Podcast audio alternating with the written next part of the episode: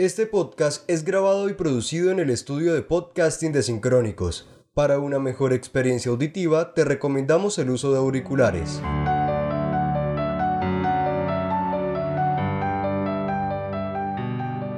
Los momentos históricos más importantes y la agenda informativa de Colombia se analiza desde la independencia y la crítica social. Memoria Andante, un podcast de Comunicasur. Bueno, saludamos a toda la gente que se conecta ya a través de nuestra transmisión en Facebook Live y pues a los que de pronto también nos ven a través de nuestro canal de YouTube. Ahí estamos emitiendo la grabación de este episodio en el estudio Sincrónicos y pues qué bacano, qué chévere es poder compartir otra vez episodio con Gustavo Patiño. Hola Daniel, muchas gracias por invitarme. No, estuvo al final de la tercera temporada. Creo que sí, sí, porque los dos primeros estuvimos con Darwin haciendo un panorama, analizando un poco el contexto político y pues yo creo que de estar feliz o no. Claro, no, obviamente contento porque digamos en cierta medida lo que sucedió el domingo pasado, el domingo de las elecciones, eh, es el resultado de de un ejercicio, digamos, de luchas populares histórico de más de 70 años, diría yo. Desde antes de Gaitán sería. Por fin se logra un ejercicio, un, bueno, que una figura popular llegue al poder. Eh, ¿Esto podría significar qué clase de cambios? Bueno, pues lo que sucede, lo que sucede, digamos, la lectura, la lectura que tengo yo en cierta medida es que, pues Gustavo Petro se plantea al mismo como quien está abriendo la brecha. Entonces, él plantea eh, abrir y empezar a, generar una serie de discusiones, a generar unos proyectos de ley, unos, unos primeros pasos que vayan a generar esa transformación en Colombia, ¿no? Y, lo, y en cierta medida el discurso del domingo, después de, digamos, de, de, conocerse, digamos, como ganador virtual, es lo que se sabe después de... el preconteo. En el preconteo. Bueno, Ahí con eso eh, quiero arrancar porque más adelante vamos a hacer un análisis más profundo del discurso, pero primero eh, analicemos un poco el tema informativo y todo, lo que ha pasado con los medios de comunicación y lo que se ha visto hasta el momento de grabar este episodio. Por ejemplo, eh, ahora Daniel Quintero, a propósito, lo hemos nombrado mucho en estos últimos episodios, pero vuelve otra vez a la alcaldía de Medellín y en el tiempo en el que estuvo esto, digamos, suspendido, apoyó muchísimo la campaña de Gustavo Petro y se notó evidentemente en las redes sociales. Su esposa es una de las que más, digamos que estaba llevando la bandera del pacto histórico allá en Antioquia. Entonces, ¿cree que Daniel Quintero sí aprovechó este momento? O sea, aprovechó la institución para posicionar a Petro en Antioquia. Pues Rodrigo Lara, el, el senador de Cambio Radical, sí. Él lo, lo, dijo cuando, cuando la Procuraduría destituyó, cuando la Procuradora destituyó a, Daniel Quintero. Y es, la procura, eso había acabado de pasar la primera vuelta y la Procuradora le dice, ve, y, y este Rodrigo Lara, perdón, dice, dice, la Procuradora le acaba de dar los puntos que le faltaban a Petro. ¿Qué es lo que sucede? Pues obviamente Daniel Quintero, desde la institucionalidad, eso lo han dicho, digamos, muchos analistas políticos, Colombia es el único país que le impide a, los, a las personas elegidas por voto popular que participen en política, digamos, y hagan, digamos, como estos que, que como candidatos, pues, de, pues, las personas que están en las administraciones municipales y departamentales puedan participar así. Porque los diputados y concejales hicieron campaña normal. Claro. Eh, dicen que es el Pero a propósito de eso, ¿usted está a, favor, está a favor de, digamos, de esa ley, de que los alcaldes en ejercicio puedan o no? Y es lo que sucede, digamos, también con la, con, con la situación en, en Colombia, y es que Colombia no tiene una institucionalidad lo suficientemente fuerte para evitar que los recursos de los municipios y los departamentos se vayan y a llenar, digamos, las campañas de de, los, de, los, de los candidatos presidenciales y al Senado y al Congreso, pues. Y ese es, el, ese es el problema. Como no tiene esa institucionalidad fuerte, entonces tiene que imponer esta ley que termina limitando en cierta, en cierta medida los derechos políticos de unos ciudadanos que, que, o sea, en cierta medida, eso, tú ves que en Chile, en Francia, en otras partes, los candidatos, los, la gente, digamos, que está en el establecimiento y toda la cuestión, pues tiene, tiene participación. Sí, hablan, de, hablan normalmente de que el candidato y toda la cuestión y toda esa vaina, pero, pero acá en Colombia no sucede, pues sobre todo también por el tema de la contratación. Es que la contratación no es por medio, digamos, de, de un tema, un sistema público directo, es muy pocas veces así, digamos, que la gente pueda, digamos, meterse al sistema de, y postularse para X o Y empleo, sino que es que tiene mucho poder debajo, de, debajo digamos, de los, de, los, de los quienes están en la administración pública. Claro. Sabemos que estás cansado de escuchar las noticias con análisis de periodistas vendidos al establecimiento. Si quieres conocer lo que pasa en Colombia desde un punto de vista independiente, alternativo y popular, escúchanos todas las semanas con un nuevo episodio de este podcast. Memoria Bueno, ahí es donde está esa, digamos que nosotros en el primer episodio hicimos también un análisis con toda esta destitución de Daniel Quintero, esta suspensión temporal, y ahí analizábamos también qué tanto lo beneficiaba o lo perjudicaba en cuanto a sus factores políticos en la alcaldía. Así que las personas que no se lo han escuchado pueden pasarse allá por el primer episodio y encuentran el análisis completo. Ahora me gustaría preguntarle con, la, con respecto a la financiación de la campaña de Gustavo Petro, que también es otro tema que tal vez no se le ha dado mucho revuelo y no sé si sea importante, pero sí me parece interesante porque el mismo Gustavo Petro en una entrevista para María dijo que las personas o los bancos que estaban apoyando no digo apoyando, estaban financiando, haciéndole préstamos, pero pues obviamente eso después se confirma que paga con la reposición de votos. Que está el Banco Sudameris, que hace parte de la familia Gilinski, es de Jaime Gilinski. Está el Banco de Bogotá. Está eh, Caracol Televisión y hay otras dos cooperativas. Caracol Televisión a propósito es de la familia Santo Domingo y el Banco de Bogotá de Luis Carlos Sarmiento Angulo. ¿Cree que este de los más poderosos de Colombia se inclinaron hacia Petro o hay alguna incidencia también por parte de este sector económico? Pues hay una diferencia de la campaña hace cuatro años a, esta campaña. Digamos, en cierta medida, Petro, en estos cuatro años de gobierno, después de las elecciones del 2018, se dio cuenta que él no iba a poder solo. Por eso la llegada de Armando Benedetti y de Roy Barreras, a, la campaña, que son unas personas que en cierta medida se encargaron de construir una estructura electoral que le permitiera, digamos, eh, hacer una campaña eficiente porque la campaña de Petro hace, hace cuatro años y ese es el plus que tienen estos, estos dos sujetos muy cuestionables desde muchas perspectivas, muy camaleónicos les podríamos decir y todas las cuestiones, pero son personas que tienen claro cómo es el sistema electoral colombiano y que el movimiento social tiene que aprenderles en cierta medida cómo funciona para cambiarlo, para adaptarse y poder modificar de alguna manera, pero pues que las reglas de juego ellos la conocen y, y eso fue lo que hicieron Armando Benedetti y, y Roy Barreras. Esta, eh, la presencia de ellos dos generó una tranquilidad en cierta medida y, tendieron puentes también hacia otros sectores más de centro, más de derecha, en cierta medida, que, que les permitió, digamos, como generar esa tranquilidad. Yo pero por eso que, que, es lo que sucede esto. Pero Petro sí tiene, digamos, tuvo una fuerza económica ahí dentro de la campaña.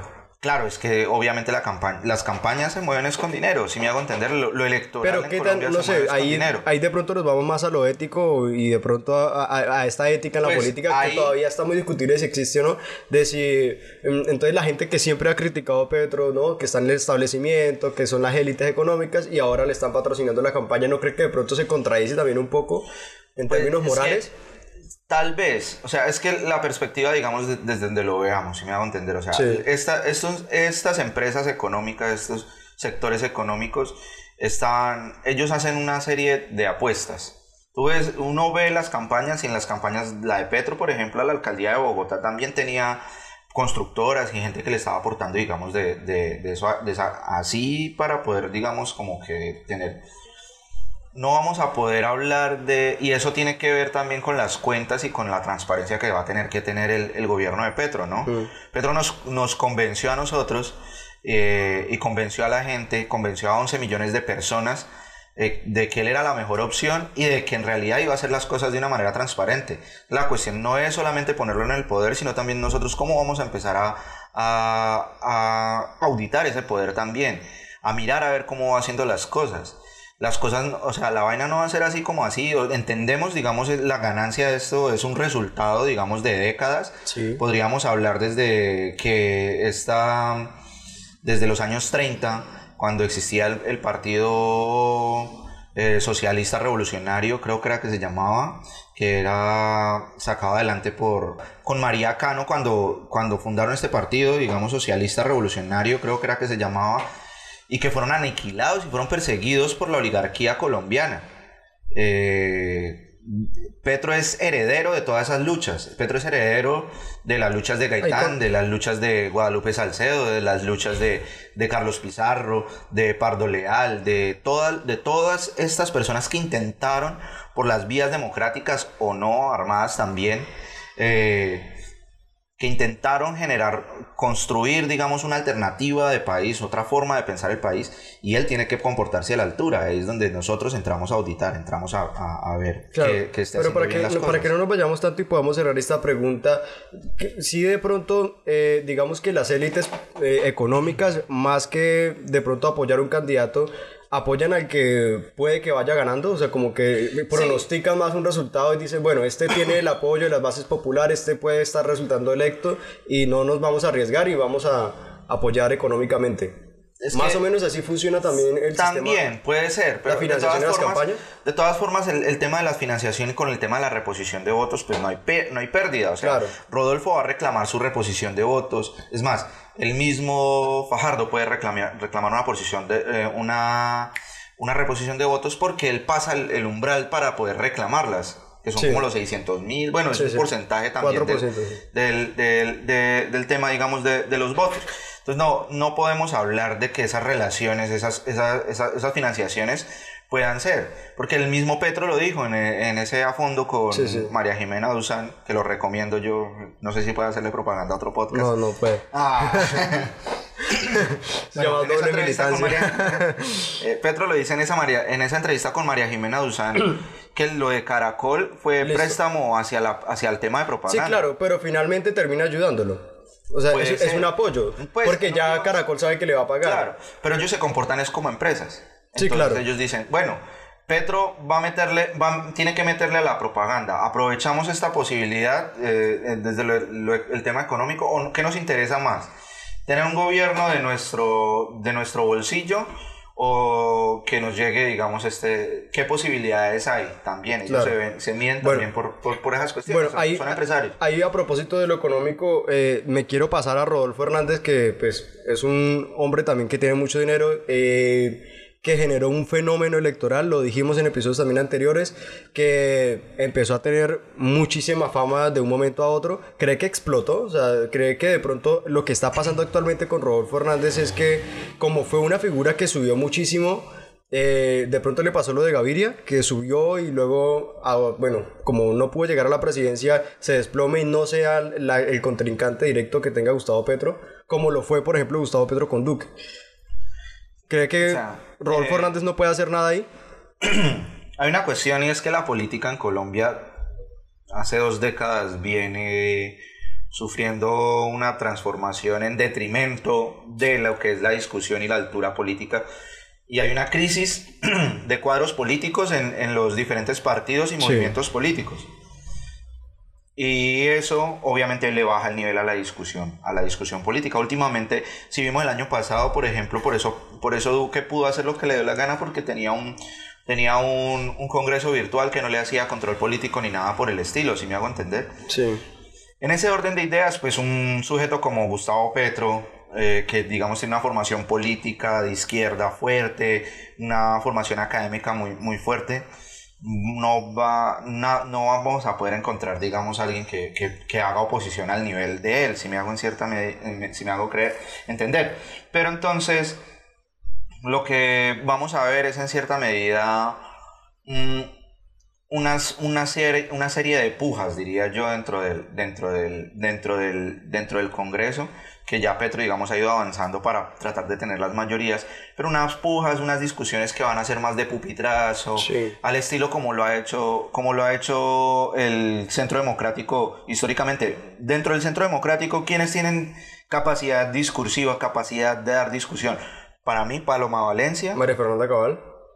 Creo que María Fernanda discurso Cabello, con de, su- su- de ultraderecha lo da.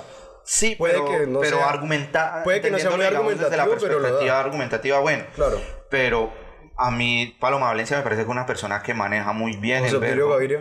José Obdulio Gaviria en cierta medida y, y Álvaro Uribe Vélez eran los que, Sí. digamos, tenían, digamos, como esa capacidad discursiva. Entonces, digamos, para usted, ellos medida- mantienen actualmente la oposición y digamos que Rodolfo Hernández se, se desploma ya. Ellos van a, van a, van a hacer oposición, sí van a- porque Sí. definitivamente van a hacer oposición, ya lo dijo el Partido Conservador y toda la cuestión. Yo lo que estoy Pero- hablando es del nivel discursivo, en cierta medida. Y Rodolfo Hernández no tiene ese nivel discursivo. No No, sé. tiene ese nivel discursivo, entonces él no va a estar, es más, eh, una persona eh, como Rodolfo Hernández no le aguanta un debate como para ponerlo, digamos, como, no, no lo digo con desdén, pero como en el tema del nivel discursivo, no le aguanta un debate a Gustavo Bolívar, que es el que para mí dentro del petrismo es el menos, el que menos nivel discursivo tiene. En- entonces, eh, eh, él no va a estar así en esos debates, va a ser, digamos, como, eh, va a intentar, yo creo, Rodolfo va a intentar es como tratar de capitalizar esos 10 millones de votos, ese poder que se le ha, que va a tratar de construir. Pero en última ya es una persona que va de salida. ¿Qué edad tiene Rodolfo Hernández? ¿Tiene más de 70 años? Sí, no, y que además se le suma con la imputación con este caso de cuestión. que puede que sea destituido Hay también una- de la... hay- hay o bueno, una- que quede inhabilitado por un tiempo, mientras se investiga en la Corte Suprema de Justicia, ¿no? También ese es, es un Pues, pronóstico que hay, hacía que, Ariel hay que mirar el tema hay que mirar el tema de la de la competencia que haya ahí Claro. si es competencia de la Fiscalía, si es competencia de la Corte Suprema de Justicia. Se estaba discutiendo eso, que si llegaba a ser presidente sería competencia de la Comisión de Acusaciones o cómo sería la cuestión, se le retiraría el cargo, cómo sería la, eh, el proceso, digamos, para ahí, para que le llegue, digamos, a, a- a la Corte.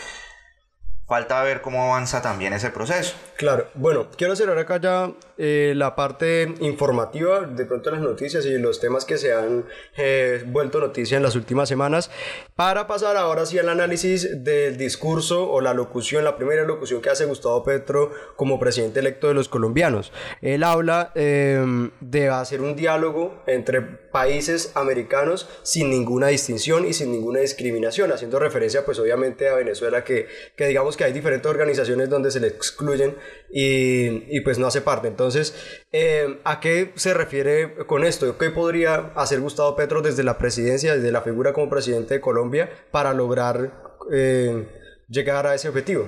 Pues que Colombia es estratégico en Latinoamérica porque es el país más grande que tiene de Latinoamérica que tiene eh, o de América del Sur más Claro. bien, porque Latinoamérica es México para abajo por así decirlo Eh, para abajo no hacia el sur Eh, es como el país más grande que tiene digamos acceso a los dos continentes que tiene digamos una gran porción del, del, del Amazonas que tiene quizás diría yo no, no sé me atrevería a decir que tiene más zonas límites con más países en, en el continente Sí. es estratégico, por eso Estados Unidos también lo tiene, digamos, como su pequeñito al estilo, digamos.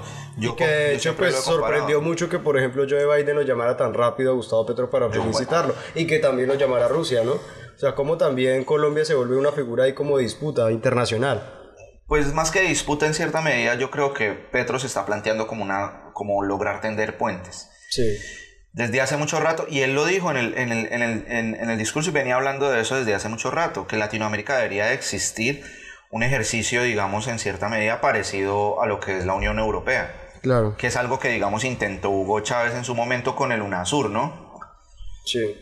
Ya nos dimos cuenta que el, el grupo de Lima, de línea derecha, tiene, tiene sus OEA. tendencias, la OEA, digamos, pero la OEA es un escenario diplomático. Lo que es la Unión Europea es mucho más desde la perspectiva comercial y sobre todo, digamos, desde la perspectiva política. Tiene un propio parlamento, el, el, eh, eh, europeo y toda la cuestión. Sí. Entonces cada país tiene, digamos, o sea, siempre ha estado como, como pues esa intención de crear eh, algo similar a la Unión Europea, pero acá en, en Latinoamérica sería algo, que los pueblos, sería algo muy Pero ahora, bueno, ahora que de pronto varios países ya se están configurando hacia la izquierda, como ha pasado con Boric en Chile, como pasó, eh, bueno, en Argentina, como esto ha pasado en casi la mayoría de los países, ahora en Colombia sí hay como una posibilidad real de convertir o de materializar esa ilusión, ese sueño pues que más tenemos que los materializar latinoamericanos. podrían dar los primeros pasos, creo yo. Sí. Eso, eso es muy beneficioso pues, pues, para la región porque le permitiría en cierta medida a, a todos los países poder tener, integrar su economía de una manera, digamos, más equitativa, porque los, los TLC son muy inequitativos entre, entre países, Claro. en cierta medida. Entonces, integrar la economía, fortalecerse mutuamente y también, digamos, ver cómo se hace el control político también desde, desde esos ejercicios. Sí. Ahí todavía falta por discutir la cuestión lo que sucedió, por ejemplo, en la pandemia el año, pasado, los últimos dos años, que fue lo de en la Unión Europea, apenas, apenas sucedió eso, pues los países empezaron a cerrar sus fronteras para evitar que el virus viajara de un lado a otro y toda la cuestión. Pero pues de todas formas son cosas que se pueden ir avanzando.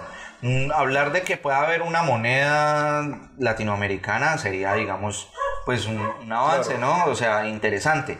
Pero más allá de eso, yo digo que, por ejemplo, eh, avanzar hacia la integración latinoamericana es un sueño de todos los países latinoamericanos desde, desde su fundación, desde su- Sí. sus independencias, tanto desde la perspectiva de, Mar- de San Martín, que es la de ahí de, de Argentina, Chile, digamos el, el homólogo, por así decirlo, de Bolívar, y hablando, digamos, de Bolívar también para esta parte, digamos, más hacia el norte, hacia, hacia el norte de, Latin- de, de Sudamérica.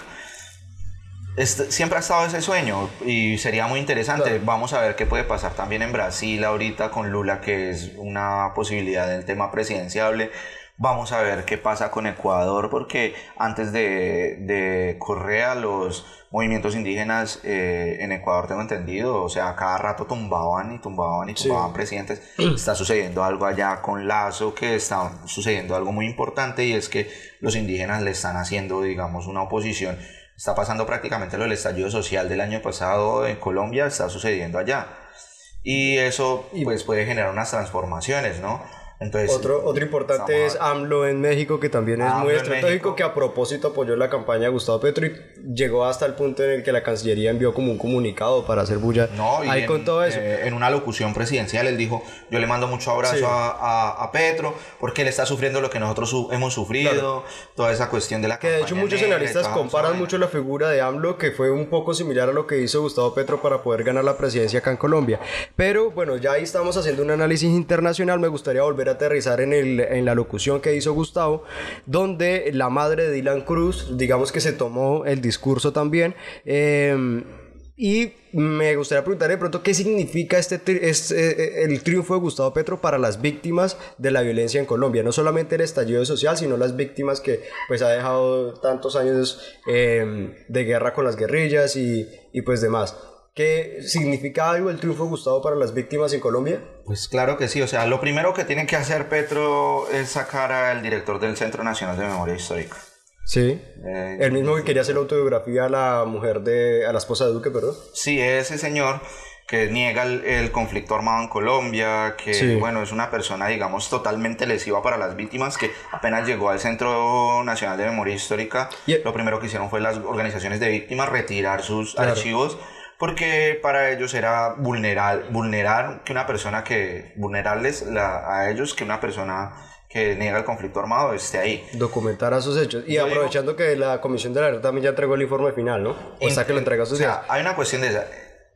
Petro es garantista de las víctimas porque él está hablando de cumplir con los acuerdos de paz. Claro. Y cumplir con los acuerdos de paz hablan, no- a- a- o sea, es bu- a- es- les invito, digamos, para que, para que lean los acuerdos de paz, entender, digamos, que se habla de una reforma agraria integral, se habla, digamos, de, del, sistema integral de justicia, reparación y garantías de no repetición, que es donde está la unidad de búsqueda de personas dadas por desaparecidas, de la Comisión de la Verdad y, y la JEP. Vemos que la JEP estos días vienen hablando del tema del caso, están hablando, están haciendo las audiencias de caso, del caso de, de, de secuestro con las FARC. Sí. Y ha sido muy, muy álgido y muy duro porque han llegado personas a decir, mire, llegó, un, llegó un, un, una persona que fue secuestrada por las FARC con cadenas, mire, estas cadenas, con estas cadenas ustedes me pusieron en los pies, eso era denigrante, tata. y es verdad en cierta medida y las FARC los, los han, han, empezado a reconocer. Es importante este, este ejercicio, es importante estos ejercicios porque, ¿Y por qué Petro es garantista? Pues uno obviamente porque es una persona que impulsó en cierta medida el proceso de paz. Sí. Ah, eh, fue, digamos, pues es hijo, es en cierta medida eh, viene de un proceso de paz también, su, su ejercicio político de los, 30, de los últimos 30 años es, es hijo del proceso de paz con, con el M19, de, de, ese ejercicio, digamos, democrático, porque el M19 decide hacer ese proceso de paz por, para aportarle, digamos, al proceso democrático en Colombia. Y, y, y, en, y en, las primeras décadas, en la primera década del 2000 hizo un ejercicio de oposición muy fuerte en el Congreso hacia el gobierno, denunciando el tema de los, de lo, del paramilitarismo, del, del, de la parapolítica, que era básicamente que a las personas llegaban y las masacraban o mataban dos, tres líderes en un, en un pueblo y si ustedes no votan por este candidato los matamos a todos. O, a, o era el, el ejercicio sí. de tierra arrasada que desplazaron un montón de gente. ¿Y para qué? Para apoyar bueno, unos, unos políticos. Entonces, en cierta medida... Con estos procesos que ha llevado Petro también, digamos que da mucha ilusión ahora que se inicie un proceso de diálogo con la guerrilla del ELN a propósito, pues digamos que se perdió con, con toda esta pelea que, que, que, se hizo Iván Duque. Entonces, pues sí hay como esperanzas también hacia eh, diálogos con otros grupos armados, ¿no? Pues hay una cuestión, hasta el momento tengo entendido que la única, la única guerrilla que tiene, el único grupo armado en, en, en Colombia, ojalá, ojalá la llegada de Petro sirva para cambiar varias cosas. Uno, esa perspectiva, digamos, de la, algo que se ha llamado la política, la, política de seguridad democrática, la seguridad democrática 2.0, que es básicamente plantear y darle unos colores a, las, a, la, a, los territorios dependiendo de la presencia de grupos. Entonces, eh, colores verdes a los donde se va a llevar institucionalidad, con salud, sí. educación, etcétera, etcétera. Los Digamos colores amarillos, donde más que todo va a haber es fiscalía eh, y toda la cuestión de investigación, policía, SIGIN y toda esa vaina. Y los rojos, donde solamente mandan el ejército. Es una, es, una, es una cuestión, y Arauca estaba definido así, en cierta medida, por eso eh, eh, ya lo veníamos diciendo, Duque aprovechó la destitución de este de este, de este gobernador de Arauca mm. para mirar a ver cómo podía, digamos, y puso a un ex general como, claro. como, como gobernador encargado. Con Petro la situación cambia un poco, sobre todo porque, ya lo, y ya lo veníamos diciendo, la perspectiva de seguridad que él habla, una seguridad que sume vidas más que muertes en realidad. Entonces eso plantea en cierta medida unas varias, varias, varias como aristas, varias situaciones en cuanto a eso. Ha hablado también, por ejemplo, de una política de sometimiento colectivo para los organ las organizaciones que, nos, que no son reconocidas políticamente en cierta medida, ¿no? Podría hablar que el, el, el país entre los grupos armados eh, tiene una parte de disidencias de las FARC que no se quisieron recoger en la, en la décima conferencia y que se quedaron con el nombre de las FARC y no se recogieron en el proceso de paz. Eh, las disidencias que son muy dedicadas al narcotráfico y toda esa cuestión, sí. que de hecho, eh, bueno, sí, que, que, son muy dedicadas al narcotráfico, que retomaron las armas por quedarse con el negocio, porque había un vacío de poder que dejó la FARC y que no ocupó el Estado. Y las que después de estar en el proceso de paz retomaron, retomaron las armas que son la nueva Marquetalia.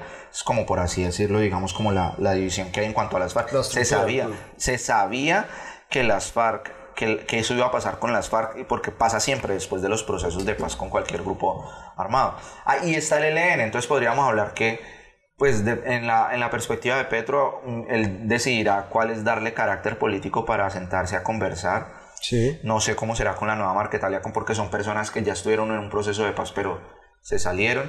¿Qué pasará con la gente que no se recoge, con, con las FARC que no se recogió en la décima conferencia?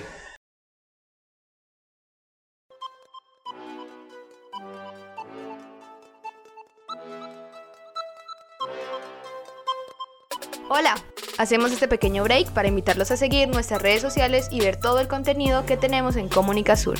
Noticias, análisis, columnas, crónicas y sobre todo periodismo independiente y alternativo. Si quieres apoyarnos puedes escribirnos al DM de Comunica Sur y te contaremos cómo participar en este hermoso proyecto. Continuamos con el episodio. Entonces pasa con, con esta... Listo. Con esta, ¿cómo es que es? Con... eh, y pasa eh, con la cuestión del ELN. El ELN es mucho más complicado para negociar que las FARC. Sí, políticamente tiene una postura más... Tiene una postura, pues más que más Ideológica. ¿no? Pues eh, Ariel Ávila la otra vez eh, en sus análisis de, de las guerrillas hablaba de que la guerrilla de las FARC era un, cu- un, un cuerpo armado, un ejército armado que tenía brazo político y, y que su diferencia sustancial con el ELN era que era un movimiento político con brazo armado. Mm. Es básicamente, ¿no? Claro. Entonces es muy, mucho más complejo el ELN para, para dar discusiones y eh, la negociación del ELN va a ser muy larga. Yo no creo que el ELN vaya a entregar las armas en los cuatro años que, que, que dure Petro, porque el ELN debe estar diciendo, bueno, mm, este, las FARC entregó las armas en el, en, en el gobierno de, de Santos y mire toda la gente que les mataron después cuando llegó un gobierno uribista. Sí, mire, sí. mire todo lo que está pas- el incumplimiento a los acuerdos después ¿no? entonces nosotros hacemos un acuerdo de cuatro años y qué en realidad cuánto cuánto tiempo ellos yo creo que van a hablar y Petro en su discurso da, habla de, unos- de una cuestión de los diálogos regionales que serían muy interesantes y es cómo se sienta con el ELN a hablar del Chocó, con el ELN del Chocó, con el Frente de Guerra Occidental, a hablar sobre los problemas del Chocó y cómo lo ve el ELN y cuáles son las y, y- y- con la sociedad civil también y con las organizaciones de, de afrodescendientes, indígenas y, y también, ¿por qué no?, empresarios y toda la cuestión para hablar sobre el Chocó y, dar, y hablar de soluciones del Chocó. Arauca será otro, el nordeste antioqueño será otro escenario también, donde digamos están esos, ah, hay presencia, digamos, de, y, y que de una vez también se vaya pensando en cómo se va haciendo presencia la institucionalidad, que es lo que pasa con este país. Otro problema, digamos, es hablar, por ejemplo, de, de las AGC, ¿no? De las autodefensas gaitanistas, que son muy políticas en el Chocó, por ejemplo, pero son muy llenas de narcotráfico, son muy, muy más Sí. banda criminal en el Cauca y en otras Listo. partes. Eh, ¿Cómo se va a sentar con ellos? ¿Les va a dar carácter político? ¿Va a sentarse a, o, va a sentarse a hacer esa vaina, lo que dice el, del sometimiento colectivo, ¿no? Eso, eso lo va a ir dando él y, tiene que medir mucho. Que igual es lo que van a pedir, porque pues si se le dio las garantías a la guerrilla, pues no creo que pidan menos en caso de llegar a un término de negociación. Falta ahí estuvimos, el ahí, ahí- ahí que estamos. tienen los líderes. Falta Bueno, ver sí, el nivel político también ahí estábamos hablando entonces pues de todo lo que Gustavo Petro llegó a pronunciar en su discurso, las alianzas que podría hacer con los Estados Unidos, la integración con Venezuela, la reapertura de la frontera, también muy importante para la reactivación económica de ambos países, Claro. eh, la transición Se energética. habla, se habla de, un, de 1.600 millones de, de dólares anuales Sí. Que se perdieron por, esa, por ese cierre de fronteras. y pues los procesos eh, de paz que iniciaría Gustavo. Eh, eso fue lo que más o menos trató en el discurso. Y ahora sí, vámonos directamente a qué estrategias debe buscar Gustavo Petro para ganarse el legislativo. ¿Qué alianzas, qué, qué, qué lazos debe mover ahí internamente? Bueno, ya, está sabemos el que el liberal. Partido Verde y el Partido Liberal están Sí. con él. Ya se tomaron la foto Ángela María... Ve, perdón, Ángela Lozano es que es... Ángela Lozano y, y Claudia López con él y salieron en- a- y se sentaron a conversar. Eso, para mí, la lectura que tengo yo es que el Partido Verde va- se va a declarar de gobierno, partido de gobierno. Por ahí ya se supo que está, se sentó a conversar con Gaviria y eso significaría que el partido, podría ser que el partido liberal entre a la, entre también a ser partido del gobierno. Y tenga, En y tenga fichas en el gabinete. sí. Puede ser tener, digamos, eh, eh, no sé si algún ministerio o al Ahí- menos, digamos, en cierta medida participación muy importante en el gobierno. Ahí digamos que la tendría difícil o bueno, de pronto no sería tan fácil, digamos, haciéndolo en, en términos eh, estratégicos, hacerlo con un cambio radical y con el partido de la U. Creo que son como los únicos que... tengo entendido que Cambio Radical, a pesar de que todavía no lo han, no lo han No lo han hecho público, digamos, sectores muy cercanos de la dirección han dicho que no les interesa ser parte no del les gobierno. interesa.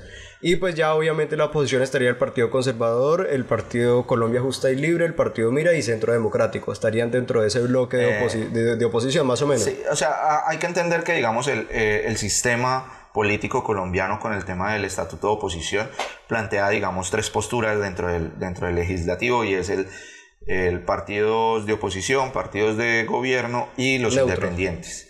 Los independientes tienen que capacidad, pues, una capacidad de negociación.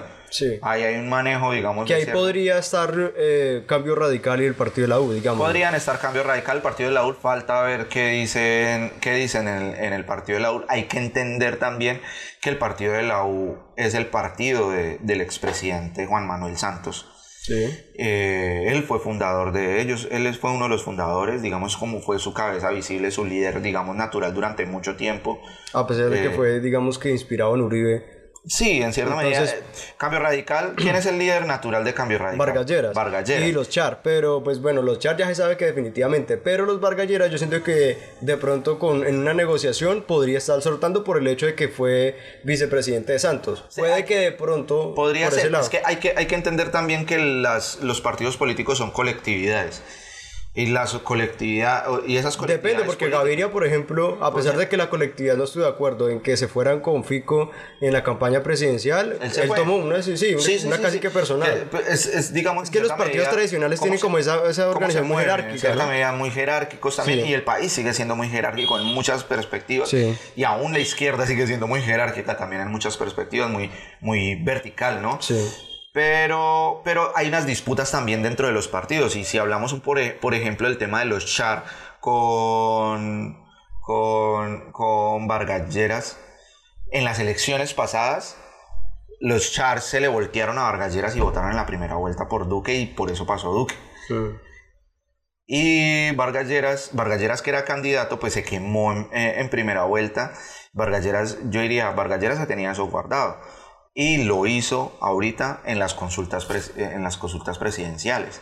Eh, cuando el equipo por Colombia estaba este, este man de Char ahí, en- ahí como candidato y, y yo sé que, o sea, yo diría, la lectura que uno tiene en números es que eh, Vargas Lleras le quitó, le quitó el apoyo y quizás apoyó a Federico o a, o a cualquier otro de, la- de ahí, de ahí. Pero entonces es, le, le dio un golpe también dentro del partido, partido Cambio Radical diciéndole, venga papá, que es que para sentarnos a para sentarnos a hablar sobre el partido tenemos que sentarnos juntos. O quizás una forma de decirle, venga papá, es que yo también todavía mando dentro del partido.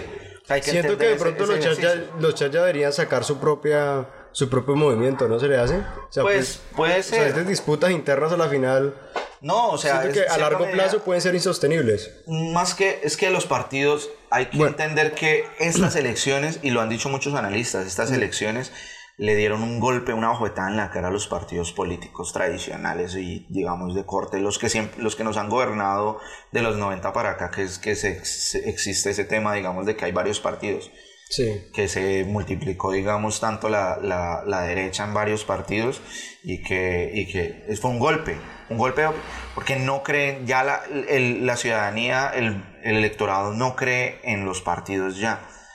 Ya es una cuestión del más del voto de opinión, el voto partidario es muy poco, es más un voto de opinión, es más, y, y el- en cierta medida votar por Rodolfo Hernández, los que votaron por Rodolfo Hernández también le están dando esa bofetada y le están diciendo, no estamos convencidos, ustedes no nos convencen, ya no queremos más de ustedes. Listo, ahora pensémonos, quiero que se imagine usted eh, que si fuera de derecha, un caso hipotético, ¿cómo armaría la estructura para hacerle contrapeso a Gustavo Petro con estas alianzas que tiene? Digamos, si, si en estos momentos fuéramos oposición, ¿qué, Hay- qué- qué se podría buscar? ¿Qué, qué alternativas hay?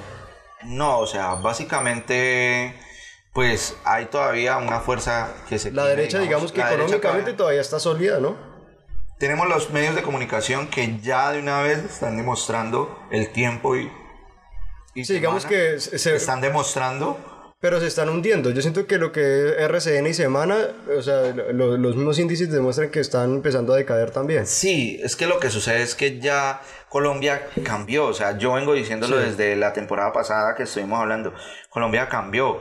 Eh, Denier tiene más de 20 años, es una nueva generación y usted consume RCN y Caracol, consume Semana, El Tiempo eh, los pelados de la edad de ustedes, digo yo los pelados porque yo tengo 33 años, ¿no? Yo, yo alcanzo, digamos, a entrar como en una transición. Soy millennial, los centennial, la generación Z. Eh, se informan por medio de las redes sociales y es una multiplicidad de fuentes. Bueno, eso yo ya lo dije en cierta medida. Pero entonces el electorado también viene cambiando con eso y ya los medios de comunicación se encuentran con una multiplicidad y hay una, y hay una vaina ahí, pero igual siguen teniendo una, un gran poder. Un gran poder. Pero bueno, digamos que ahora los medios de alternativos también tienen la posibilidad. Está el canal 13, está por ejemplo eh, eh, medios como... Canal 13 es, es público.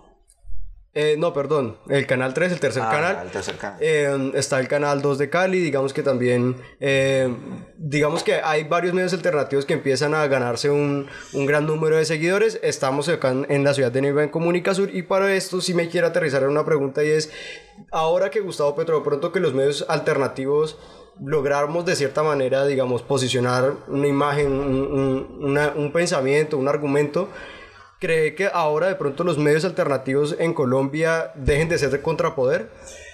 ¿O qué pasa con este fenómeno? Es, que, es, que, es que hay que entender que... Eh, ay, perdón. Es que hay que entender que en cuanto a lo comunicativo, el poder todavía no está... O sea, no hemos construido, digamos, una contrahegemonía, no hemos tumbado esa hegemonía que hay. O sea, hay unos medios de comunicación que tienen una cobertura nacional, que de hecho tienen una fuerza, tienen unas... Pero sí están debilitados. Sí, están debilitados, no, no, no, no se puede decir que no, pero todavía siguen teniendo poder y es más, tienen el espectro electromagnético, por ejemplo, de Colombia, digamos, secuestrado. ¿Cuántos canales, cuántos canales privados hay eh, en Colombia que, tienen, que se, se mueven por el espectro electromagnético? Canal 1, RCN y Caracol. ¿Qué otro canal hay Señal Colombia. No, estoy hablando de los privados. Ah, de los privados, sí. Porque si hablamos de los, de los canales eh, regionales. Pues digamos que con TDT aparecen otros, ¿no? La calle y aparece Gol Caracol y más, que más canales. Pero no, yo en esto, eh, digamos, no sé si. Pero siendo mal la pregunta. A lo que yo me refiero es. A lo que yo me refiero es que en cierta medida, y también pasa en la radio, si me hago entender? Pero mi pregunta es, los medios alternativos, porque estamos ya a cortos de tiempo, los medios alternativos en Colombia dejamos de ser contrapoder, digamos, en cuanto a la crítica, me refiero más a la crítica, hacia, el gobierno, hacia el establecimiento, digamos así, no tanto hacia, no tanto digamos hacia el poder comunicativo, sino más como hacia el poder eh, legislativo, el poder ejecutivo. O sea, empezamos ya eh, los medios a, a, tener o a ver de otra manera el mismo gobierno. Es que, es que no hay que entender a los medios, a, estos medios alternativos o contrahegemónicos, sí. entender, digamos, hay, un, hay eh, la contrahegemonía, lo que se ha construido como contrahegemonía llegó al poder del, Ejecutivo Nacional tiene una gran parte del poder, tiene una mayoría, o, es la bancada más grande, por así decirlo, del, del Congreso, del Legislativo, ¿no?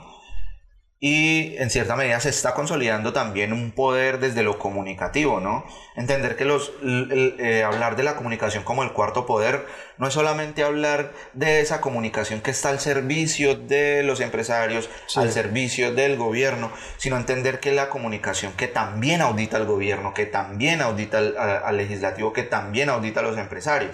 Entonces, si nosotros nos estamos planteando desde la contrahegemonía como un cuarto poder, por así decirlo, vamos a también apoyar a, Petro en lo que sea que haya que apoyarlo, en lo que creamos también que haya que apoyarlo, pero discutirle lo que haya que discutirle. Claro. Decirle, señor Petro, es que mire, usted en campaña nos, prometió, nos prometió eso. Nosotros le apostamos a esta cuestión y comunicamos alrededor de, alrededor de su campaña en, este, en, en esta línea y usted no nos está cumpliendo. Hay una cuestión también con los medios de comunicación que, que se tiene que hablar y es, uno, no hay normas que regulen lo que hablan y dicen los medios de comunicación y eso nos lo demostró, nos lo demostró esta campaña. Sí. ¿Cómo, cómo se verifica que, qué, qué, sanciones tiene un medio que saca una fake news más allá de, de, decir, ay no, nos equivocamos, después de haber hecho el impacto, porque la fake news no es solamente informar, sino también generar un impacto en la ciudadanía. O, o, que un día antes de las elecciones salga una portada extremadamente llamativa de ex guerrillero o ingeniero, también es muy sospechoso. Entendemos la importancia de la democratización de la información y la independencia que deben tener los medios de comunicación. Desde Comunicasur buscamos la pluralidad de las voces basadas en hechos objetivos que permitan un análisis crítico de la realidad.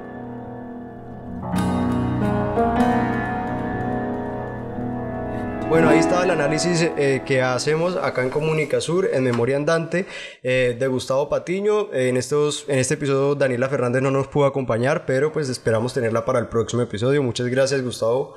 Qué rico poder hablar. Estas conversaciones, la verdad, son muy, muy chéveres para, para contextualizarnos también. Hay muchas cosas que uno va aprendiendo también en, en, en, estos con la discusión. No, gracias, Daniel. Usted sabe que siempre es, digamos, en cierta medida gratificante estar acá en, en Comunicasur.